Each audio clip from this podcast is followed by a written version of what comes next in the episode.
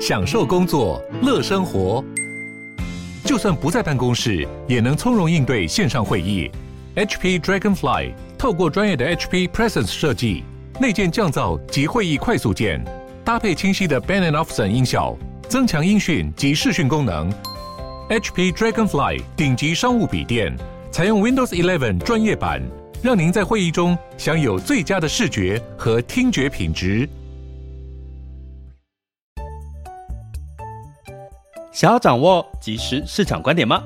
订阅郭俊宏带你玩转配息，每天不到十七元，你将享有专人整理的每月读书会、配息热点分析以及热门主题解答困惑。不论你想通过基金、ETF。美股或台股，打造你的现金流收入，我们都能为您提供支持。点选资讯栏的订阅链接，了解更多。让我陪你一起投资理财。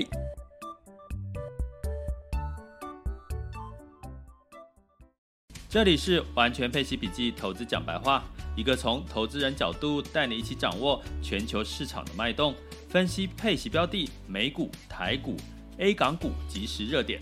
陪伴你不再害怕市场涨跌的风险，一起稳健财富成长。亲爱的各位，大家今天好吗？哎呦，这个口气不太好哈。那今天是这个二零二一年的八月三十一日了哈，其实是八月的最后一天了。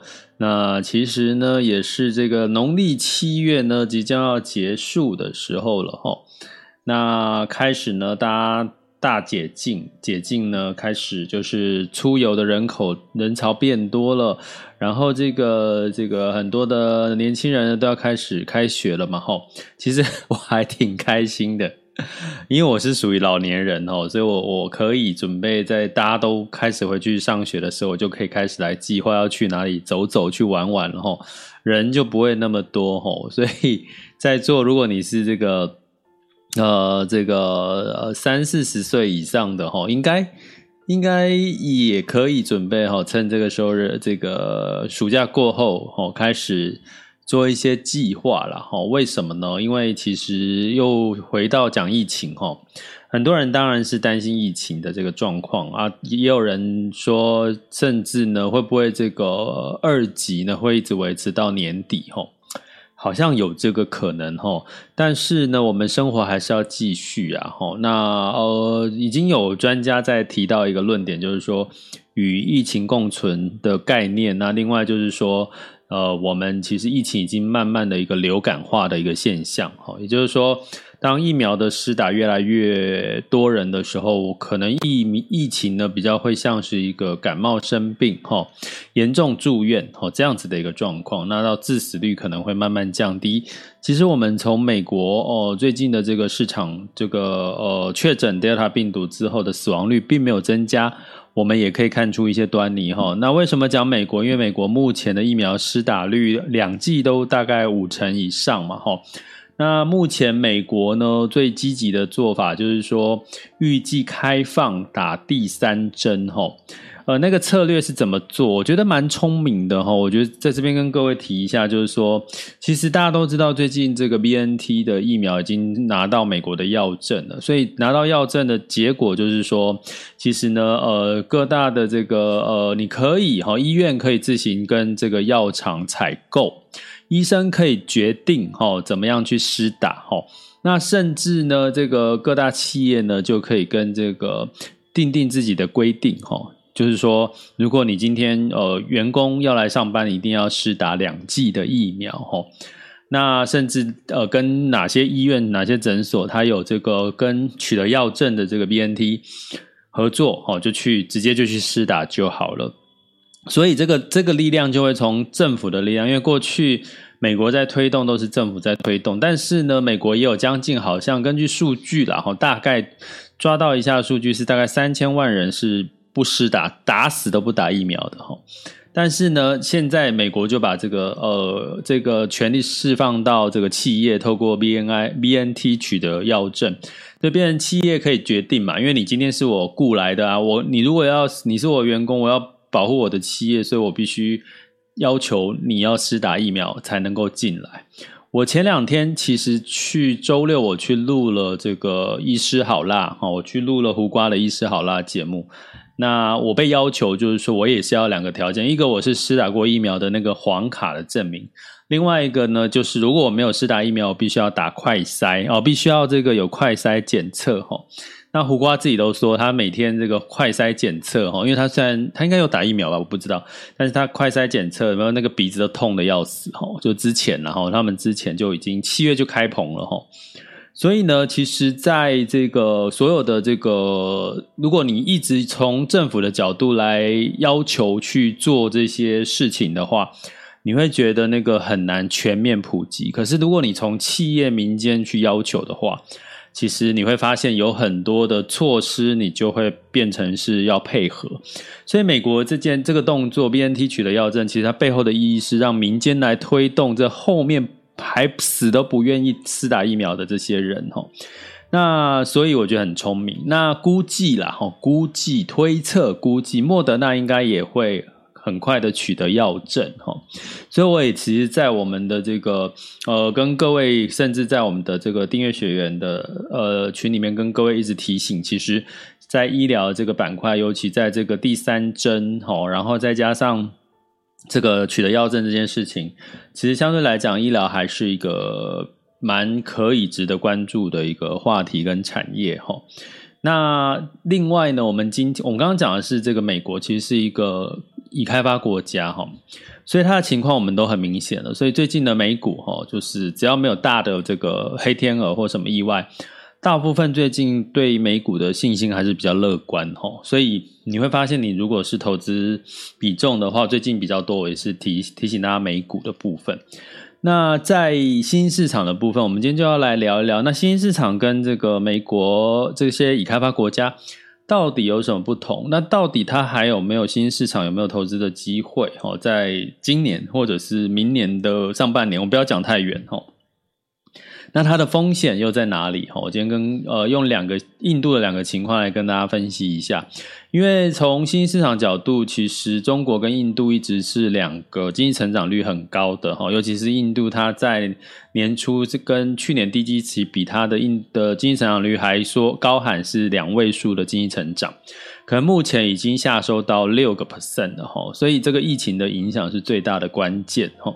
那我要跟各位讲的就是说，你从这个美国的状况，我们来看印度的状况，其实也可以看到这个 BNT 莫德纳这些疫苗的产业，其实它有很大的市场的需求的空间在哪里哈。我觉得你可以从这几个面向来看今天的这个直播的主题的这个话题哈。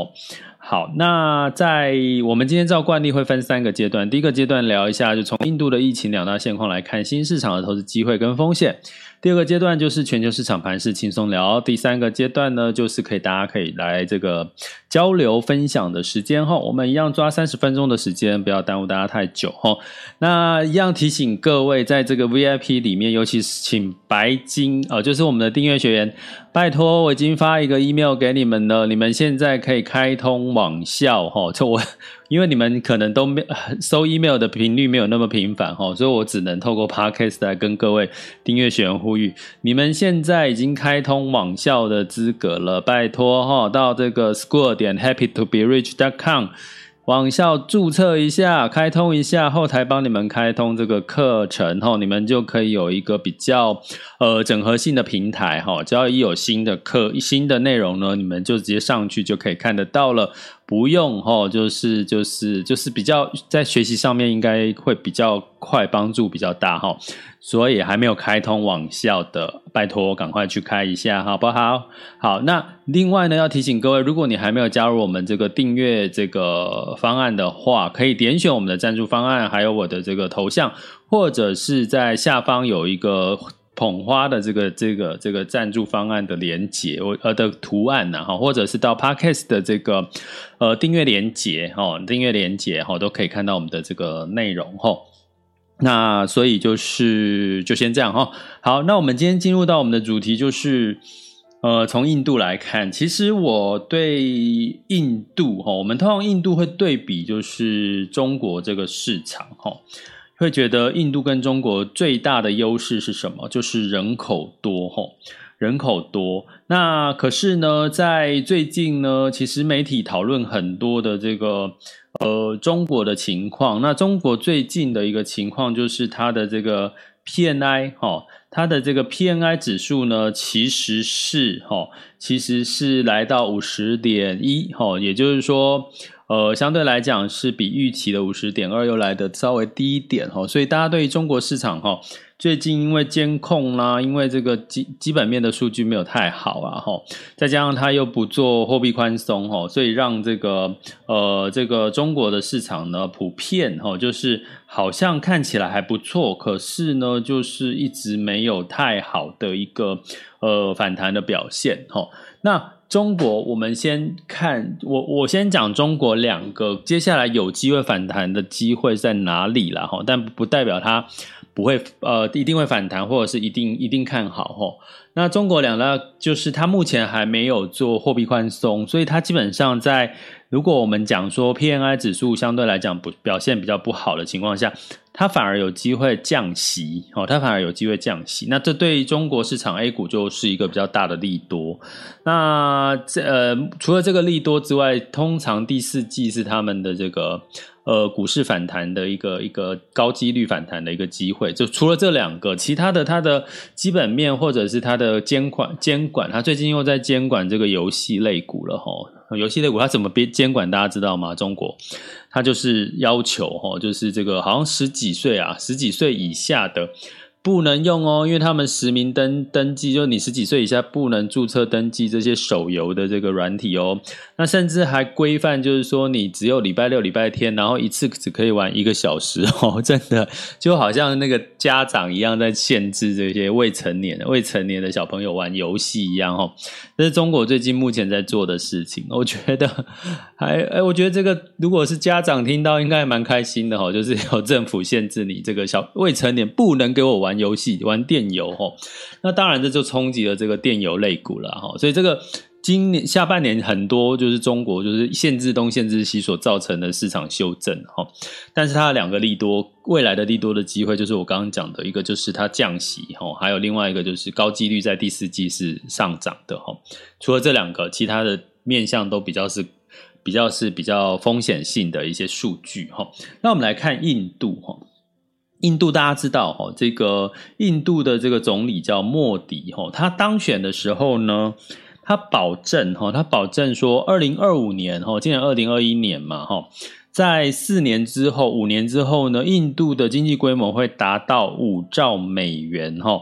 那这个五兆美元是大概有多少？比如说以二零二零年来讲的话，它的经济的规模大概是三兆不到哈，大概是三兆不到。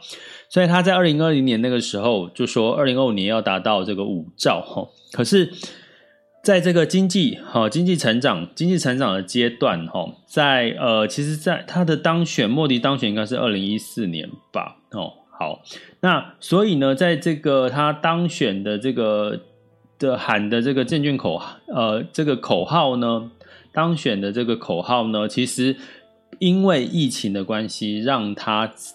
外专家认为他达不到哦，他达不到这个数据哈。那这场的这个医疗的这个照护呢，其实它产生了印度两个主要的变数哈。那根据统计呢，除了这个它台面上跟台面下哈，预估其实在这一次在上次的这个大规模疫情，印度 Delta 病病毒疫情的这个死亡人数大概有三四百万人哦。大概有三四百万人，其实是非常非常多的数据。大家都觉得我们台湾可能在过去，呃，就是因为新冠疫情走掉，大概是八百八百多人嘛，哦，可是你看它是三四百万人，所以你就知道这个疫情的这个疯狂程度是非常的恐怖了，哈。那印度一直以来跟中国最大的这个人家看好它，就是它的人口的红利，哈。人口的红利，甚至呢，他们预估未来哈，因为印度的这个人口呢，在未来十年会超越中国，因为过去中国呢实施所谓的一胎化，虽然它最近近期已经解禁了哈，可是它的人口毕竟哈不像印度，它过去一直没有实施一胎化，所以他们工作的年龄层的年轻人口其实是相对来讲是是比较多的哈，所以呢，照理说它的成长的这个幅度哈，其实应该是要比较多的哈。那但是呢，就是在这个莫迪这个政府在二零一四年他这个政府就是当选之后呢。其实哦，他其实是民选的哈，他是这个平民百姓上来的哈，所以呢，他在这个印印度这个预期的成长率哈，他就保证二零二五年要达五兆美元之外呢，但是因为这个疫情的影响，在 IMF 预估印度的这个经济成长率是大概是六点九哈，六点九哈，这是国际预估了哈。那当然，这个他印度政府本身预估的是在八。八个 percent 左右，八个 percent 左右哈，所以在这个当然我们看 if 应该比较客观一点了哈。那从这个角度来看呢、其实整体的印度其实它照理说应该很有潜力啊，经济成长到八很厉害耶。现在印中国也差不多，也才差不多喊六，甚至保六哈。那我们中国最近的这个经济成长率其实是在保六哈，所以印度其实是比这个。这个呃所谓的呃中国，坦白讲，它的潜力不小哈。那但是呢，在这个情况下呢，过去去年像二零二零年，印度的这个外人啊外国人投资的比例哈增加了十九个 percent 哦，所以代表其实很多的外资其实是是更很愿意去投资印度。可是就因为真的就是上次的这个疫情，那这个疫情造成一个什么现象，叫做。贫富不均。那在这个呃央行哈，就是他们印度央行的前总裁叫苏巴劳哈，他就警告印度，其实目前是虽然景气是好哦，景气开始就是从过去因为人口的关系，不要讲疫情的话，它它经济成长率是是往上走，可是印度是属于 K 型复苏。什么叫 K 型复苏呢？也就是说，有钱的人越来越有钱，你就看嘛，K 嘛，K 字嘛，哦，K 往往上的就是。很高，往下的就很低。那通常你听到什么叫 K 型复苏，就是说贫富不均，就是有钱人越来越有钱，没有钱的人却越来越没钱哈。所以贫富不均，诶，其实只有印度有吗？不是，我觉得台湾也有了哈。也就是说，我现在讲，我要先跟各位提醒，我们在讲印度，其实我是在我们是在分析新兴市场现在的普遍的概况。也就是说，这个后疫情时代呢，美国已经站稳了这个后疫情时代就是老大的这个脚步更稳了。可是新市场因为疫情，因为没有疫苗，反而让它更加的贫富不均。那贫富不均就带来更多的市场上面的一些呃不同的一些不公平啊，或者是一些变数哈。所以呢，在这个情况，我给各位一个数据哈，这就是我要讲的贫富不均外之外的第二个数据。印度的人均的这个 GDP 呢，大概是多少？哈，那如果以这个印度，呃，我们讲中国，哈，中国呢，目前的这个大大概它的平均的这个水准，所得水准大概是一万多美金的这个这个水准，哈。那所以呢，一万多相当于一年是三十三十万左右嘛，三十万左右的一个一个假设，我们用薪资的概念来看的话。好，那三十万，那我们呢？我们大概是两万多嘛，对不对？所以呢，但是我要跟各位讲哈，因为我前几年在这个北京跟上海的时候，我有特别去问过这个这些年轻人他们的平均的所得哈。那平均在上海哈，大概我讲几个城市啊哈，平均在上海大概是八千到一万二人民币。八千到一万二年轻人哦，所以八千人民币如果乘以四，简单算乘以四是三万多，一万二是四万多，这是他们当地的年轻人。那在北京呢？北京的年轻人他们的平均薪资大概是一万多到两万，两万乘以四是八万哦。所以在他们的这个主要的城市呢，其实他们的平均薪资已经是我们有些这个年轻人听到都会可能会觉得哇，有这么高吗？北京、上海的那个薪水有这么高吗？啊，真的是有，可是贫富差距大不大？也是有，在这个比较呃南部的城市，比如说像厦门呐、哦，比如说像福州这些城市，可能他的薪资大概五五六千块，哈，五六千块的的这个人民币了，哈，每个月我讲的是月薪资，哈，所以呢，在中国平均是一万多，哈，那大家知道印度是多少？美金啊，我们讲美金，印度大概是两千不到，诶两千乘以三十是等于六万块耶，一年哦。所以你看，印度跟中国，我不知道，我我我看了这个数据，我才知道，其实印度跟中国的这个人均 GDP 居然落后这么多哈。那印度这个人均 GDP 跟什么差不多？他们跟其他邻近的国家，像孟加拉、尼泊尔，哈，差不多。然后呢，印度的这个人均 GDP 还落后了像菲律宾、越南跟印尼，它还不如越菲菲律宾、越南跟印尼哈。所以你从这个角度来看，其实印度，我有跟各位讲过一个逻辑哈。如果你一个国家薪水不高，那今天万一发生通膨，我跟我讲过，如果你现在月薪是十万块，万一物价上涨，你会不会有感？你的感觉可能只是哦，涨价了哦，哇，怎么我今天买个鸡蛋涨价了？就这样而已，对不对？就。哎一声就没了。可是如果你今天的薪水是每个月两万多，今天去买一顿哦，我们不要讲鸡蛋好了，我们讲便当好了。便当如果从这个本来一百块变到一个便当九十块好了，变到一百块，那你可能一个月薪水两万多，你就会说啊，怎么从九十块变到一百块？你就很有感，对不对？你对那个便当的那个价值很有感。可是如果你月薪十万块，你就会觉得九十块便当变成一百块。哦哦，真的哎，涨价了耶！其实九十块变一百块，其实是涨了将近十个 percent 哦，涨了将近十个 percent，很多哦。那所以呢，美国的薪资高哦，我刚刚讲印度两千哦，大概两千不到美元了哈。所以基本上呢，这些新市场的国家，因为这个贫富不均之外，他们的人均的 GDP，也就是说，我们简单讲说，就是他所得不高。接下来，通货膨胀也是全球的问题了吼。那那这些国家肯定的敏感程度是非常大，会带来这个呃一般老百姓很大的压力了哈。你不要讲这个印度，其实台湾某种程度也会有这种感受，对不对？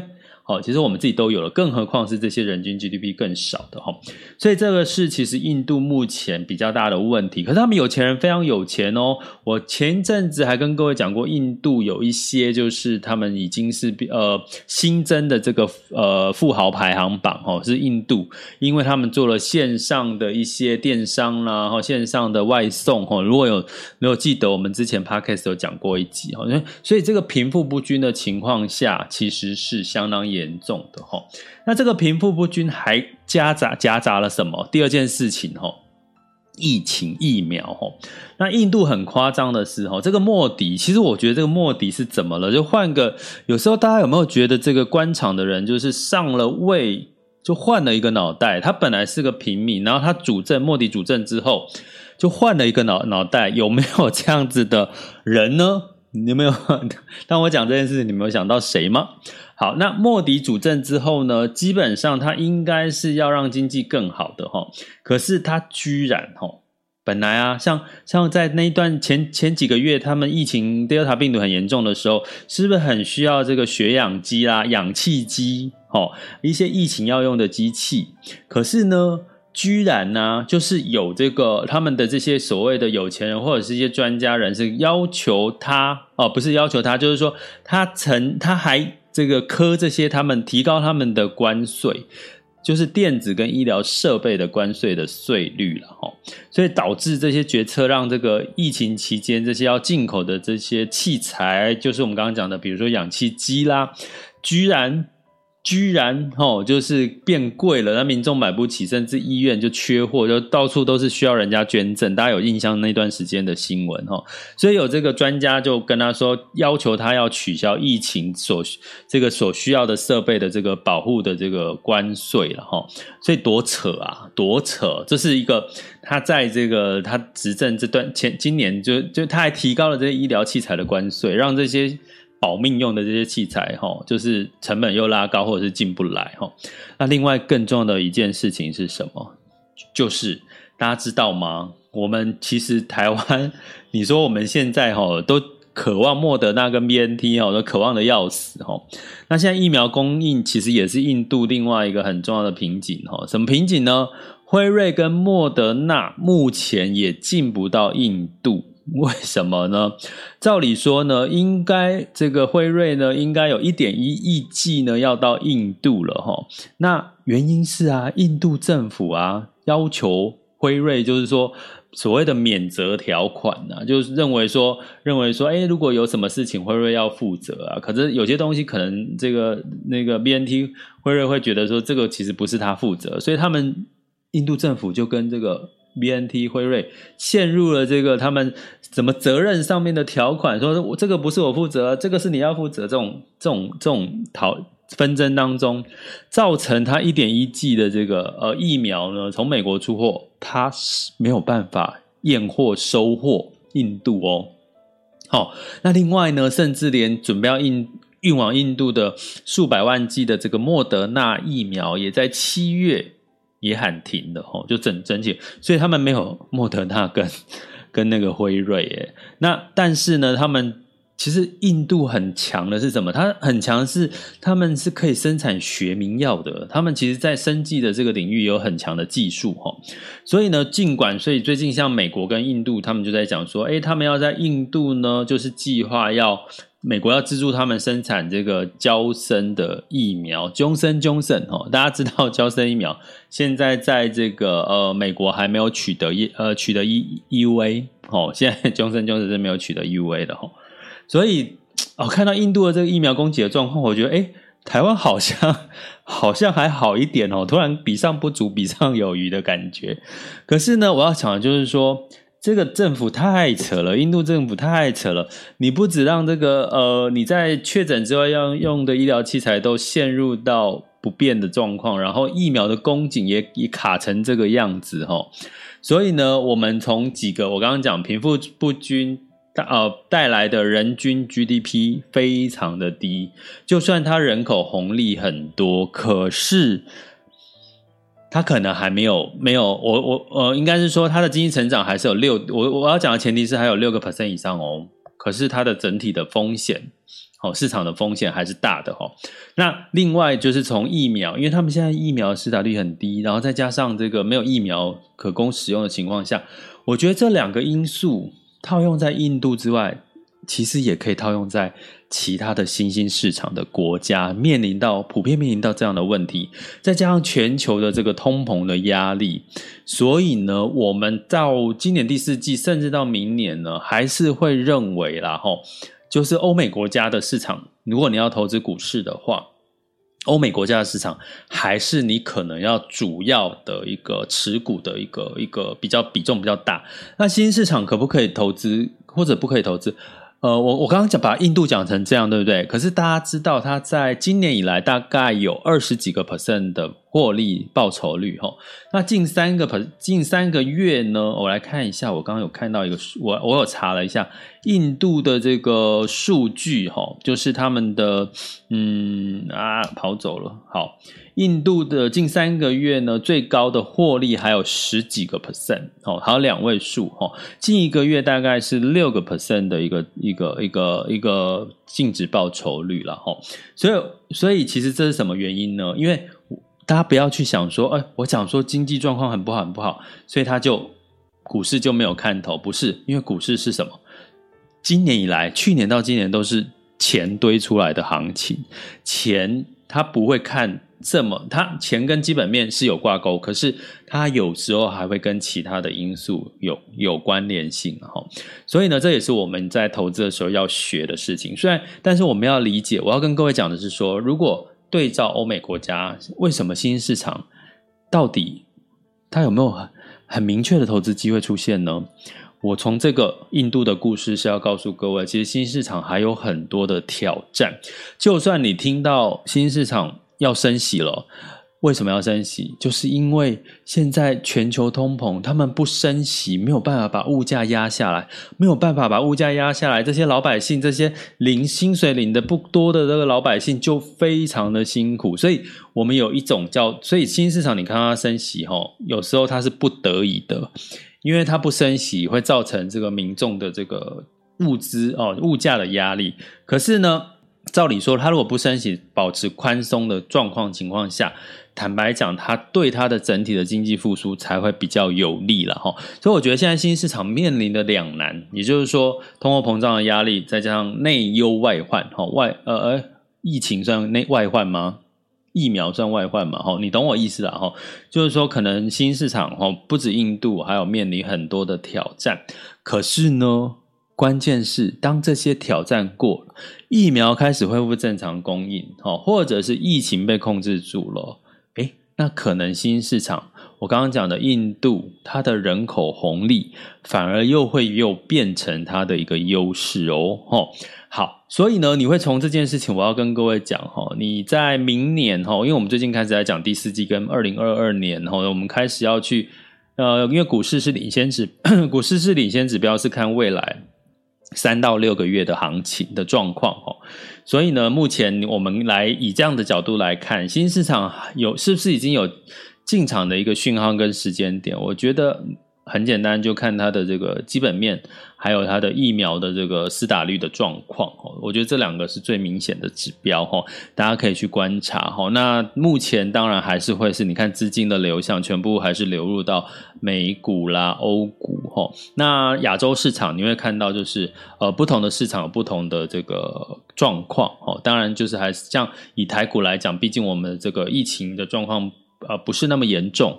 虽然疫苗施打状况也不是那么普及，可是我们的出口为导向的这些状的这个需的需需求旺盛哈，所以让我们其实台股也是一直屹立不摇哈。所以有时候你从这些角度，你就可以判断说，为什么新兴市场不如欧美哦？它主要的原因在哪里了哈？所以希望这一集可以给大家不同的一些视角跟观点来看一下，为什么资金偏好美国？为什么为什么新兴市场会？会这么的这个，目前为止还没有这个很好的一个活血的一个状况，哈，可以用这样的一个逻辑来做参考。好，接下来进入到二零二一年八月三十一日的全球市场盘势轻松聊。好啦，那在这个整体的这个市场状况呢，其实大家应该可以慢慢感受到，这个疫情呢，已经慢慢真的变成有一点就是类流感，吼。类流感的一个情况与疫情共存的情况，哈，那所以最近的这个昨天的这个 Zoom 呢，就是我们线上的开会会议的系统，哈，在去年很抢手，哈，哦，那个那个软体我用过，哈，就是在在还没有发生疫情前，哈，用诶很好用，是免费的，结果没有想到这个疫情一爆发，这个 Zoom 啊，哈，Zoom 这个就是类似就是有三大嘛，呃四大嘛，像大家会常听到就是 Google Meet 嘛，还有这个。Microsoft Team，还有这个 Cisco 的 WebEx，我们的直播直播系统是用 WebEx 哈，啊，另外一个就是串起的创新科技就是 Zoom 哈，叫 ZOOM 哈，那这个呢系统。我后来我为什么不用？是因为他前阵子有发现这个有这个个资外泄的情况，所以我在直播，我其实一向来很注重这个所谓个资跟这个系统安全的哈，所以这个这个我就没用。那可是可是他去年一整年表现是很好，那昨这因为。疫情开始缓解，大家开始出门了哈，所以这个股价它就跌了两两位数哈。这个是就是我们可以也可以从这边来观察，目前的这个疫情已经不再是像过去一样封城的这件事情，而是你什么时候开始就是往外走的这个状况哈。那美股周一的时候呢，三大指数呢普遍也是上涨的啦哈。那涨比较多是纳斯达克哈。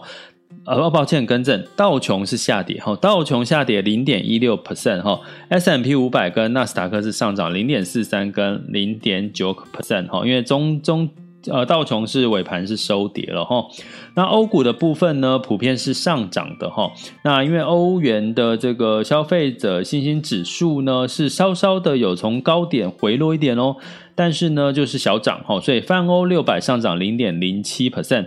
德国跟法国上涨零点二二跟零点零八，那英国是休市的状况。那亚股的部分呢，当然就是很强喽。周一其实台股就收复季线喽。那收复季线呢，要不要稍微喘口气？从跌到跌破年线，要回到季线爬上来，总要喘一下嘛，才要继续往上爬哈。我们常常有一句这四个字叫先蹲后跳嘛，对不对哈？所以今天估计。呃，等下来讲一下盘势。那昨天的雅股普遍都是上涨，台湾加权指数上涨了一点零八 percent 哦。那 A 股也是小涨零点一七。那这个港股是上涨零点五二，日经是上涨零点五四。这是昨天周一的这个盘势。那我们来看一下现在，哦，现在时间是十二点三十四分。什么？我又超过时间了？真的是，真的是很爱讲话。好。这个台湾加权指数是下跌了零点七 percent，下跌了一百二十一点，不过已经站上了一万七千两百七十四点了啦哈。那台积电呢一路涨之后呢，今天是下跌两块钱，来到六百零三了，所以从五百六上涨到六百零三，所以该休息一下了啦哈。所以不要害怕，好不好？那恒生指数呢，港股是下跌了一点四三 percent 哈，因为我刚刚提到了游戏嘛，他们要限制游戏哈，就只要。中国一出现什么禁令哦，那股市就吓死了哈。那这个上证指数呢是跌了二十六点，来到零点七五哈，三千五百零一哈指数。然后呢，在这个日经指数是上涨零点五三，南韩指数是上涨零点五三 percent 哈。那所以呢，这个是目前的雅股的状况哈，就是连涨几天，稍微跌一下，呃，大家就还是一样平常心看待。那布兰特原油上涨零点七 percent，来到每桶七十二点七三美元。那原因就是这个飓风艾达啦，哈，造成这个炼油厂墨西哥湾沿岸的炼油厂关闭，所以供给减少，哦，所以油价稍微小涨。金价下跌，哈，下跌零点四 percent，来到一千八百一十二点二美元每盎司。那原因是什么呢？金价为什么上涨？通常哈，大家去做一个功课，就是金价上涨，你就看一下美元是上涨还是下跌哈。美元指数是九十二点七，所以呢，稍稍的回落一点哈。美元兑换台币是二十七点八七五，美元兑换人民币是六点四六五八，所以其实你会看到美元就回落了一些哈。因为这个这个杰克森后的会议中，鲍威尔认为说，其实联准会市场就认为，其实联准会还是鸽派啦，哈，就是说没有要强势要升息，减少购债也还好哈，就是。那个力道没那么大，好，所以就让市场又回归到这个基本面，尤其最近的科技股表现就也还不错。所以呢，其实你这样每天看一点呢，你就会发现哦，市场原来就是这样，也没有什么好恐慌的，对不对？好，所以就记得持续关注跟订阅我们的郭俊宏带你玩转配息的频道，我们会用比较更白话的方式让你了解全世界发生了什么事情。那接下来进入到我们的这个第三个阶段，分享交流的时间。哈，那如果有任何想要交流、分享或提问的，都可以举个手，我都会看到。那另外呢，在同时呢，就提醒大家哈，就是呃，我们的这个最近学习也很多，因为接下来第四季要开始了，我们大家真的要坐下来做点功课喽，哦，不能像真的不像之前一样，就是闭着眼睛随便投资就赚钱了，要学会下车这件事。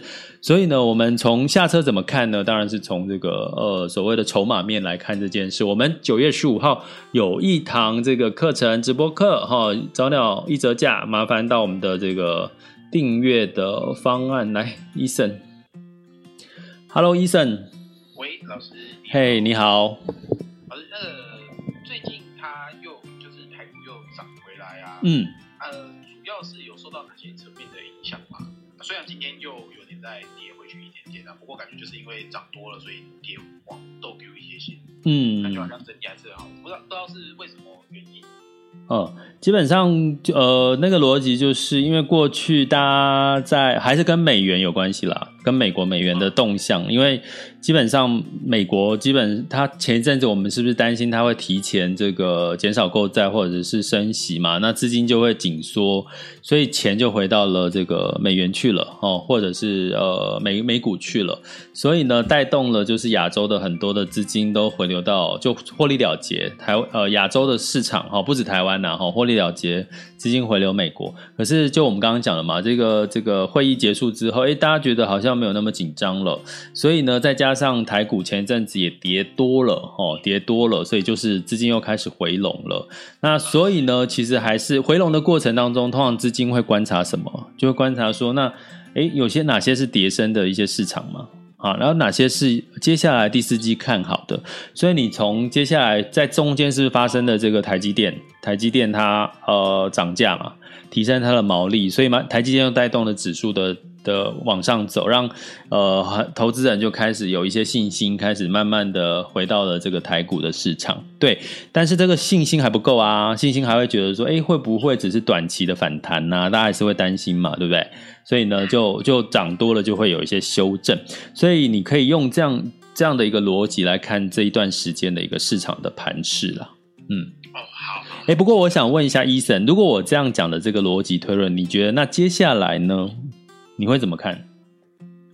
接下来我会怎么看？嗯，因为这个过去式了嘛，对不对？对，我们刚刚讲已经是发生的事嘛。那你觉得接下来呢？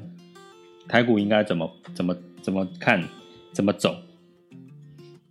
不是啊，因为我现在还是有点不安的，就是会觉得，嗯，好像我就是会一直觉得好像万七是一个中中间的坎。然后我会不敢追万八，所以我现在都还没有买。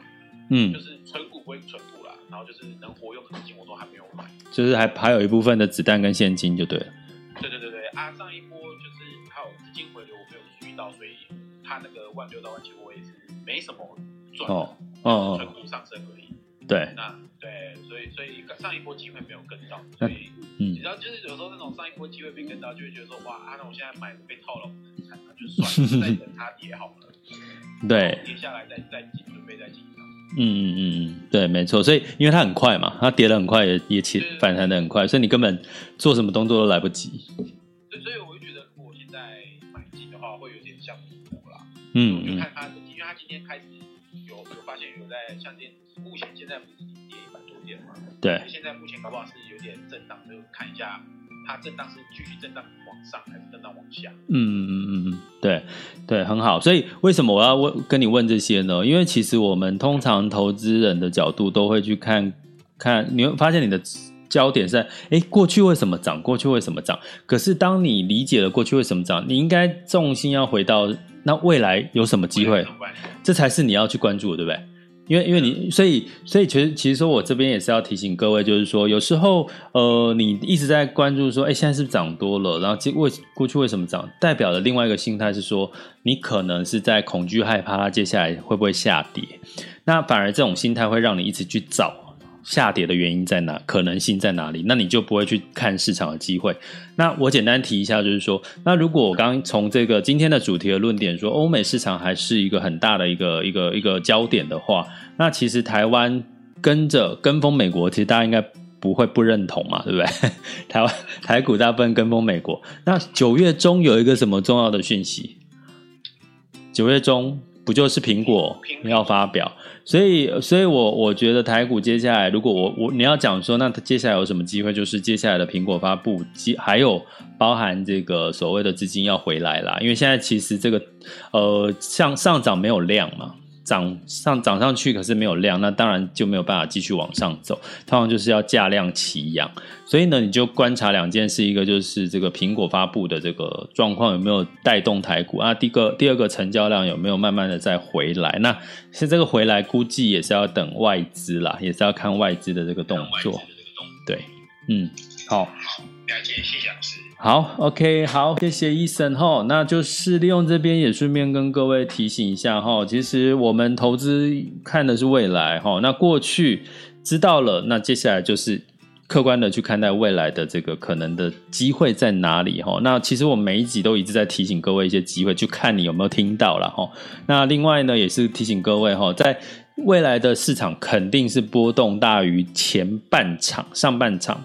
那今天我的这个学员哈，有问我一个问题，就是以息养股这件事情哈。那我简单跟各位分析一下，就是说未来如果市场加大。